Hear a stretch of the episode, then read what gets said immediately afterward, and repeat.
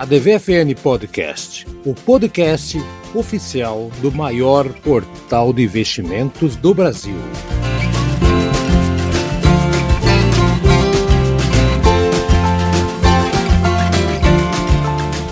Muito bem, pessoal, mais uma edição do seu ADVFN Podcast. Você já sabe, o maior portal de investimentos do Brasil é a DVFN. Aqui está o podcast oficial do maior portal. Eu sou Haroldo Glombi, comandando aqui os especialistas. Mês que vem teremos aí entrevista, a gente nova participando. Estamos preparando o terreno, vai aguardando aí.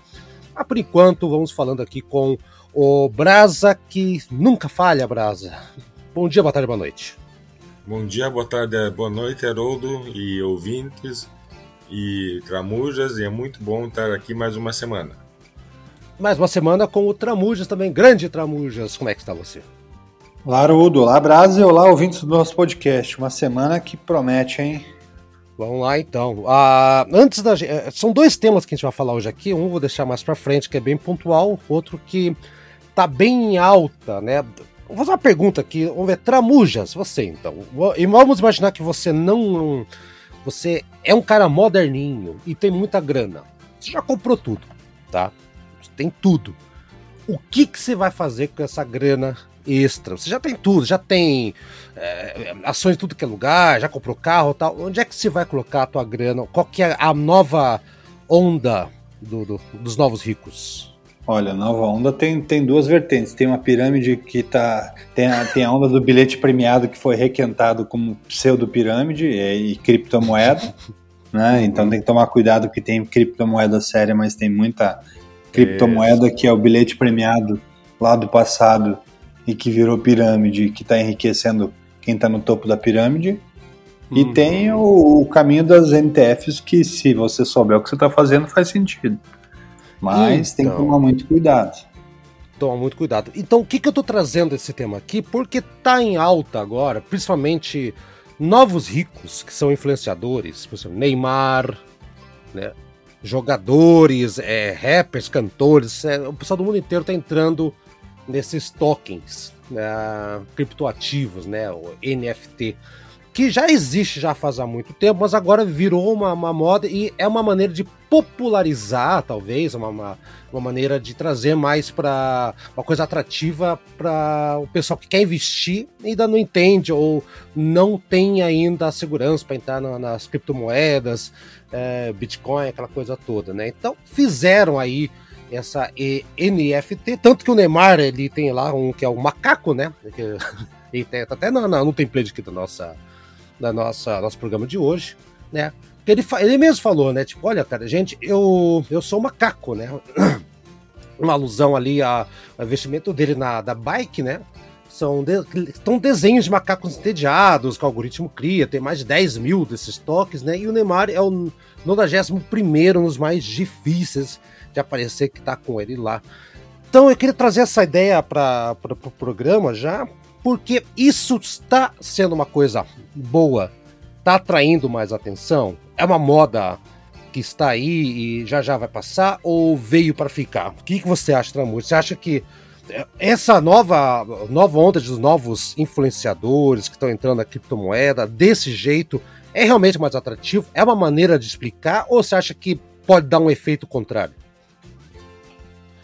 Acho que já pegou, até porque boa parte desses, desses grandes jogadores de futebol, eles são, são quem, quem é o dono ou quem compra esses jogadores, não, basicamente acabam não sendo os clubes. É, é, o próprio Neymar, com o investimento que existe lá do fundo do Qatar, dentro do Paris Saint-Germain, parte do salário que ele recebe, que é milionário, a gente fala de um salário aí, é, tem gente que especula que o Neymar recebe somente em salário do Paris Saint-Germain cerca de 36 milhões de euros por ano.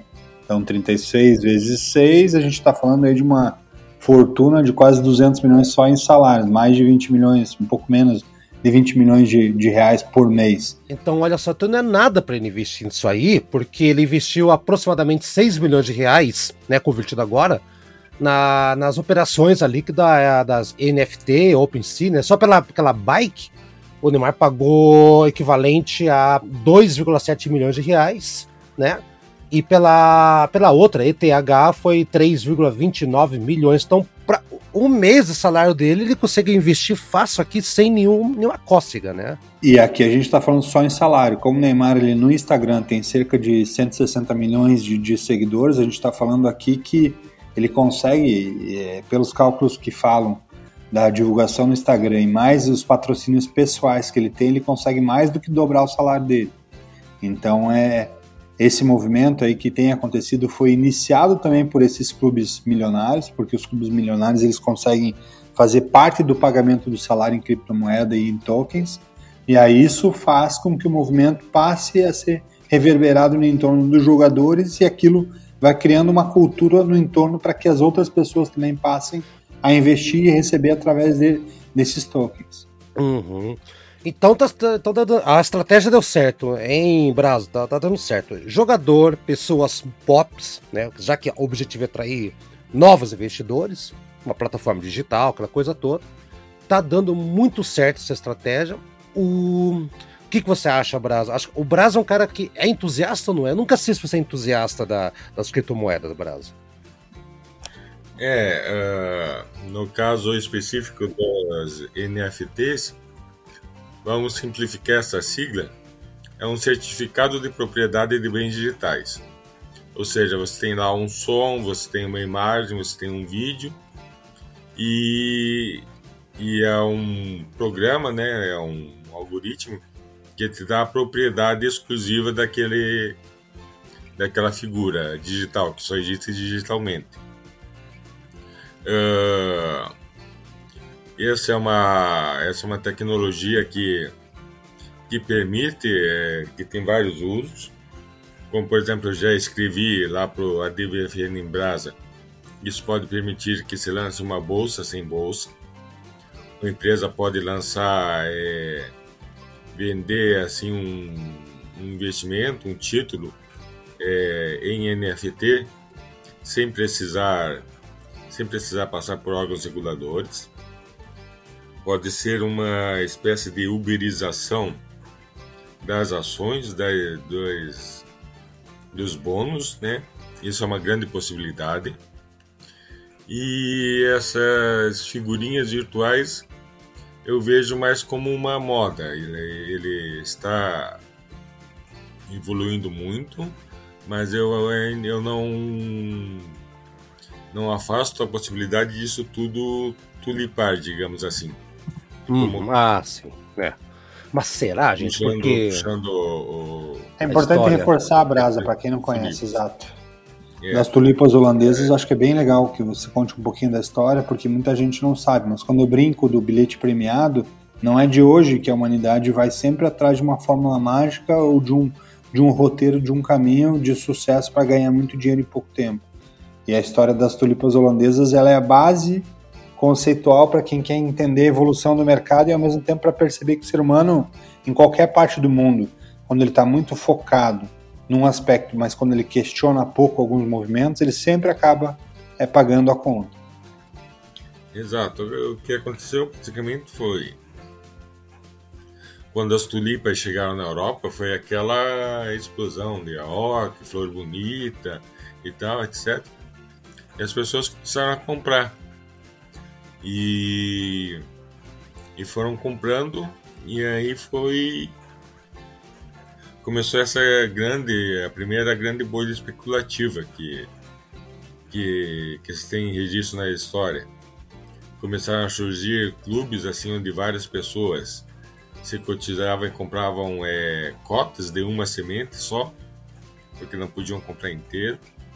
Chegou momentos em que em que uma casa era trocada por uma tulipa, e aí até que chegou ao ponto do que o mercado disse: é, não, peraí, isso não vale. É, que não é muito diferente do que aconteceu em 2018, 2008, lá na bolha imobiliária americana, né, Braça? Imóveis Exato. que valiam 100 mil dólares, em pouco tempo já tavam, passavam a valer 3 milhões de dólares, com expectativa sempre de alta, sem o questionamento se valia ou não. Exato, eu tenho uma, eu tenho uma hipótese difícil de ser, de ser comprovada, mas quando todo mundo começa a dizer ah, isso é colecionável, isso é muito bom, isso deixa de ser. Só é quando quando tá assim restrito a certas pessoas. Das tulipas, então, essa, das tulipas, Bravo, essa... só para só, só para pontuar para a galera entender também, é outro detalhe, as tulipas não davam todo ano, era um período, então a pessoa comprava a, a, a possibilidade de daquela semente germinar dar uma tulipa daqui a 4, 5 meses. Então era um mercado futuro que a galera estava apostando muita grana, a, a, não só nessa coisa de semente, aposta, comprar isso, aquilo, mas também pela pela para sazonalidade. O que aconteceu ali foi que houve uma, alguma coisa no clima, no, na temperatura, que acabou ferrando com, com, toda a plantação de alguns lá que estavam investindo nisso aí. Então aí começou a derrubada. Um dos, do, além da, da, da, da, supervalorização artificial que foi da, das tulipas lá na Holanda, também teve a questão do clima que acabou ferrando com algumas. Essa planta não era típica de lá, né? Depois virou, né? Acabou entrando, né? Então ela foi introduzida na Holanda. Então isso também acabou ferrando. Artificialmente, né? Artificialmente foi isso. Exato. É, você aí, Landi, falou da. da H. da ETH. Isso, na verdade, é o símbolo da moeda Ethereum. O que aconteceu foi que isso é considerado a primeira NFT do mundo, uhum. que foi lançado lá em 2017. Que são assim figurinhas assim de e que se chamam de CryptoPunks, que no começo foram dadas a quem tinha essa carteira com essa moeda Ethereum. Então, de 2017 a 2019, essas figurinhas eram compradas, que só tem 10 mil delas, compradas e vendidas por menos de 100 dólares. Aí tem, tem um caso interessante da figurinha número 385. Em 24 de dezembro de 2001, essa figurinha foi vendida por 430 mil dólares. Meu Deus. No dia 27, 48, 72 horas depois, alguém ofereceu 693 mil dólares.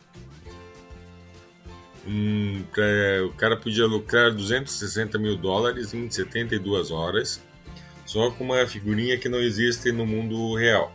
Meu sapato. E ele não quis. Dia 20 de janeiro agora, ele teve que vender por 300 mil dólares, então perdeu 130 mil. Então a gente vê que os preços estão ligeiramente insanos. Mas se você tem mais interesse nisso, eu, a gente preparou aí um, um artigo muito bom, bem, bem completo sobre esse assunto. Tá lá no, no, ADV, no portal da ADV, da ADV, ADVFN. Uhum. Vá lá, cheque tem bastante curiosidade e bastante coisa boa. É aquele negócio, né, Tramujas e Brasas, tipo, diversifica, não coloca tudo em um lugar só, né? Dá uma diversificada. É, exatamente, eu acho que é, o NTF é importante, se quer fazer, faz, acompanha, entende o que, onde ele está, quem são as pessoas envolvidas, quem são os responsáveis para ter mais segurança e sucesso. Em relação Exato. à criptomoeda, que tem se tornado também muito popular, é, eu, eu, Tramujas, tenho uma particularidade e um receio. A origem. A criptomoeda ela nasce como uma moeda digital lá no leste europeu com o objetivo único e exclusivo de é uma grana que não é rastreada e que você consegue surgir para que os, os, os sequestradores de dados pudessem receber o dinheiro do resgate dos dados e, e a partir dali pudessem sumir sem que a polícia conseguisse seguir atrás. Então ela Exato. nasce nesse conceito e aí ela vai ganhando popularidade pela facilidade. Até o Pix tem características muito parecidas. Né? O Pix uhum, entra é. como uma moeda digital brasileira para ser uma moeda que de salvaguarda para ela proteger esse mercado virtual e ter uma assinatura nossa, que foi uma estratégia inteligente. É. Mas, mas é importante tá, tomar cuidado, acompanhar e entender para que é, as próximas etapas não aconteçam de maneira é, aconteça de maneira segura e você saiba o que está acontecendo. Exatamente. Então tá, gente, acho que esgotamos essa questão aí de, de investimentos novos, alternativos que estão aparecendo aí, estão na moda. e eu queria só, para a saideira do programa de hoje, falar um pouquinho sobre o que está acontecendo com a soja. Houve uma quebra aí, a gente passou por um período de calor, seca, que resultou aí numa quebra da, da safra, tá? Então, tanto que a, aquela Associação Brasileira de Indústria de Óleos Vegetais, né, Biov, ela revisou as previsões do complexo de soja do Brasil, né, especificamente sobre soja, da, da do óleo de soja, né, e disse que a projeção da safra para o Brasil está muito ruim agora, pra, principalmente a região sul, grande produtora de, de soja, a quebra pode impactar a exportação de grãos, inclusive. Vai reduzir aí de 91 milhões de toneladas para 86 milhões. Isso não é nada assim, é muita coisa. Então tá. Então, tão com esse problema da, da, da, do clima no Brasil, né? Principalmente é, falta de chuva com as lavouras pontuais, locais ficaram 60 dias. Então, isso é um problema porque a, a soja é base para óleo aqui no Brasil, que já está caro desde o ano passado, vai aumentar o preço ainda. Menos uh, uh, grão é, é, menos produto para cá, porque o máximo que puder eles vão exportar. Então, gente, e está tendo uma, uma tá tendo essa, essa preocupação com a soja, mas com tudo, na verdade, mas a soja é o mais preocupante, né? Então vamos esperar para ver o que, que vai acontecer tem estiagens que já estão melhorando agora, estão reduzindo por causa das chuvas que vieram agora, mas já está comprometida a safra. E aproveitando Tramujas e, e Brasa, a questão da safra e tudo mais, eu queria trazer duas notícias sobre empresas uh, do setor de agro, né? Uma é aquela São Martinho, né? A SM, SMTO3, que recentemente levantou. Isso levantou 1,2 bilhão ali de reais em debêntures verdes, que eu acho muito interessante, né? São papéis que vão ser convertidos em ações em duas partes, né? A primeira parte vai ser 648 milhões para, para remuneração do IPCA de, da casa 5,97% ao ano em 10 anos, e o outro vai seguir também IPCA, outra parte dos debêntures verdes, mas com 6,10% com vencimentos em 15 anos Uh, eu acho muito legal, para quem não entende que são os debêntures verdes, aquela coisa criada lá um tempinho atrás para países uh, que os países criaram para intensificar as ações uh, de desenvolvimento, economia de baixo carbono. Então, os green bonds, né, que a galera fala, estão tão em, em, alta, né? Eu acho que vale a pena você ficar atento com esse tipo de empresa que faz esse tipo de, de, de debêntures, de investimentos. E a, a São Martinho fez essa parte aí e tá muito legal, tá? A galera tá falando muito bem dela aí. Então eu queria que vocês falassem um pouquinho mais a, é, a respeito de, de, soja e tudo mais, que está tendo uma quebra, preocupação e, e, é bom ficar atento com as empresas do setor. Então, Brasa, você que está aí no Porto de Paranaguá e pertinho aí, né? Já está vendo menos caminhão de soja chegando ou ainda não? Olha, eu acho que vamos continuar a ver é, bastante caminhão de soja, porque tá, está tendo um movimento inédito é, no mercado que a China já comprou a soja de 2022 e já está tentando negociar a safra de 2023. Então, é, o mercado está muito aquecido, vai continuar a vender. Lógico, vai, isso vai causar, pode causar um desequilíbrio interno, porque se a safra de 2023 já está sendo vendida assim com tanta antecedência, a gente vai acabar não sabendo o que, que vai sobrar do mercado interno. É. Como aconteceu já alguns é, um ou dois anos atrás, a gente vendeu tanto almoço que tivemos que comprar só é, comprar janta. Hum. É. Então pode ser que isso aconteça também com essas notícias de, de diminuição da safra. É esse que é o problema. Esse é o problema. Já foi vendido antes e, e, a, e, e a quebra da safra vai estar tá dando uma dor de cabeça para os produtores.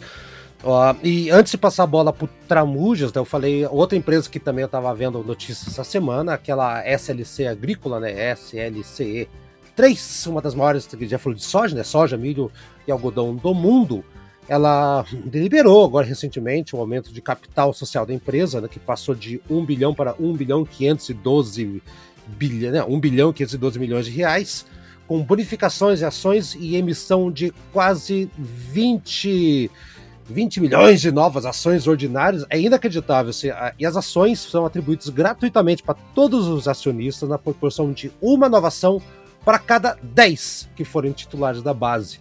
Né? Então, é, isso já aconteceu agora na virada do ano, foi noticiado agora recentemente. Então, é bom para ver que o mercado agrícola ali, é, agronegócio, né? Vamos colocar assim, está em alta, né? E a, apesar da quebra da, da, da, soja, então o mercado ainda segue muito aquecido. Mas fica atento, porque o aquecimento do, do campo está começando a afetar safras, safras futuras, safrinha, né? Tem a safra e a safrinha, que é aquele intermediário. Então ficar muito atento aí que, por exemplo, a SLC está fazendo uma, uma aposta muito grande, tá, tá, então deve estar tá, tá indo muito bem. Se você olhar os números deles lá, eles não estão tão ruins assim, eu vi essa semana. Mas o pessoal que lida com soja, que exporta, ok. O que está interno, fica um pouco atento aí, galera. Outra Mujas, e a soja então, e essas empresas que eu falei, ou outras empresas também, tem várias outras do agronegócio aí. É, ficamos de olho aí, porque essa, esse calorão pode ter afetado alguma coisa, ou tudo tranquilo, já, ele sabe o que fazer? Ah, o movimento está bem, tá bem pautado. Acho que, que o mercado ele, ele tem se adequado e quem, quem atua nesse segmento conhece como ninguém esses movimentos. Acho que a questão é acompanhar e deixar, deixar o rumado da maneira como tem sido, porque acho que está bem, bem consolidado. Então tá bom, então. Gente, acho que já esgotamos aqui essa semana. Semana que vem já é mês que vem, então vamos lá, vamos ter novas, novos projetos acontecendo aqui, né? Vamos voltar a falar um pouquinho mais sobre cada projeto individual aqui os membros da bancada, né? Então, já sabe que tem o texto ali do, do Braz, ele já falou que já fez a, o Merchan, e vamos falar um pouquinho mais, talvez tenha coisa nova do Tramuja semana que tem, vem. É, Haroldo, só para reforçar, gente, esse ano, esse mês agora a gente vai lançar novos vídeos da biografia falando sobre algumas empresas, então se você tiver curiosidade, ainda estou no momento de gravação desses vídeos, vão acontecer durante a semana, e testarei nesse mês, porque foi um uma coisa que surgiu bastante interesse do último podcast de pessoas perguntando: tá, mas como é que eu vejo o PL ideal? Me dá alguns exemplos. Como que eu vejo margem de lucro líquido? Gostei, faz sentido, acho que é mais fácil a minha leitura. O que, que eu devo observar? Me dê alguns exemplos. Então, e, e na live lá com o Paulo, com, com o PCTDs, com a mesma coisa. É, é um ponto que eu percebi que muita gente não conhece, tem interesse e quer aprofundar. Então a gente vai fazer uma série de vídeos também falando um pouco sobre indicadores e contando um pouquinho de empresas do, do segmento do setor e comparando com outros setores para ver a partir desse fundamento o que faz mais sentido para o investidor. Ok, então estamos fazendo história aqui, vamos criar, estamos pautando o nosso youtuber o Tramujas, então. Então, gente, até semana que vem. Então, Brasa, até semana que vem. E Tramujas também. Tchau para os dois. E tchau para você que está nos ouvindo. Falou, galera. Até mais. Valeu, até mais. Oh, tchau, Haroldo. Tchau, Tramujas. E muito obrigado por ter escutado esse podcast.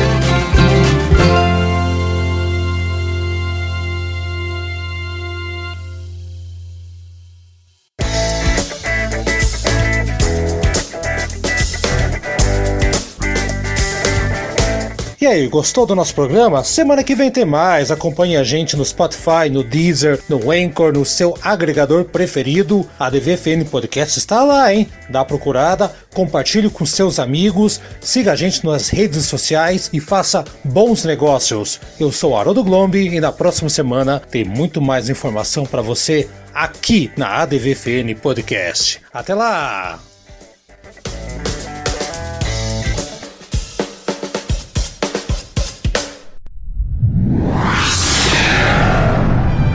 Uma produção na pauta podcast.